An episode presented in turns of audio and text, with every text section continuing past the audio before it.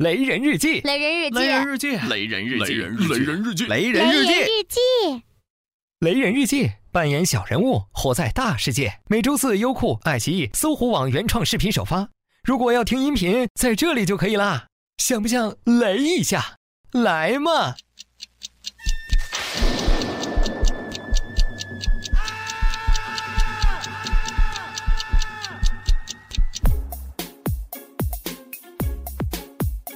明日复明日，明日何其多！我生待明日，万事成蹉跎。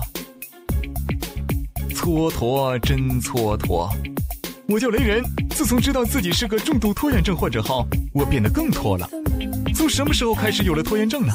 我记得小时候每次出去玩，都要妈妈来喊回家吃饭。上学后，每天早上都是在快迟到了才爬起来。大学里每次考试，别人会提前几天开始复习，而我都是前一天晚上才开始通宵。现在工作了，每次都在最后截止时间完成任务。做个时间斗士，我好想死。我的一天是这样的，啊，多美好的一天！今天得完成这个培训 PPT，四点钟前交给老板。先来看会儿新闻，铺垫一下饱满的情绪。嗯，十点半了，得开始找数据了。哟，这些图不错哎，好精致的设计。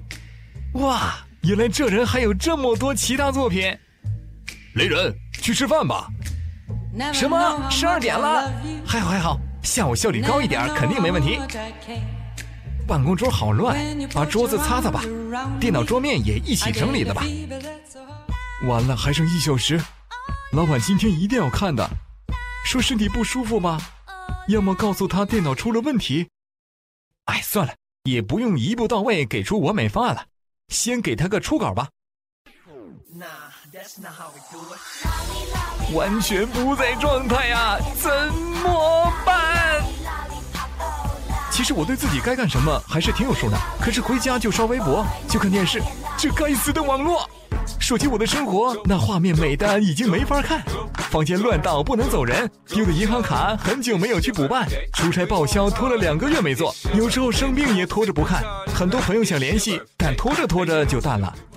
我亲爱的老板看起来光芒四射，头脑灵活，教育好，可他在最后实现将至时的焦虑、狂躁，还有奋不顾身连续通宵的背影，我都暗自发誓，一定不能成为下一个他。可是无论痛下决心多少次，我仍然是个次次踩在 deadline 上完成任务的废柴。凡是拖到不能再拖的信条，一直与我如影随形，带出家，带出世，带出国，带出广袤无垠的宇宙，污染着纯净的外太空。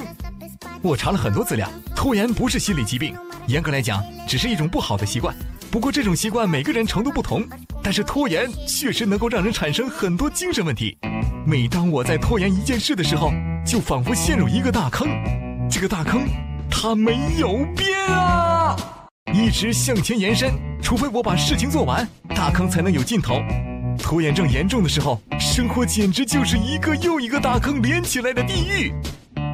对于没有拖延习惯的人来看，那些拖延的人就是懒人。对于我来说，拖延就是把事情放在以后做的一种艺术。可我不想做这样的艺术家了。身边的拖延症越来越多了，不知道地球会不会因为拖延越转越慢。我还得有我的美丽人生，我必须战胜拖延症。据说要战胜拖延症，第一步就是要接受自己的拖延，要承认它的存在。对一个有缺陷的人来说，承认自己的缺陷一定要具有极大的勇气。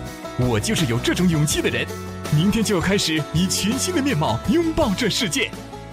嗯，先来看会儿朋友圈吧。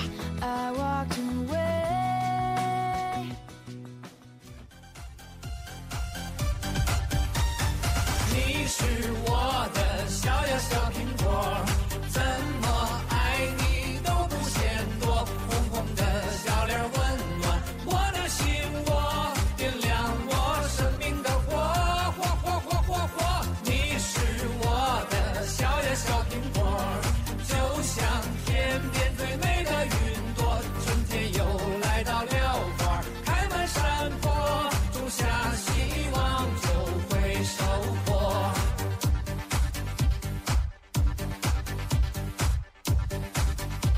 各位雷人，微信公众号搜索“雷人日记”，更多好玩等着你。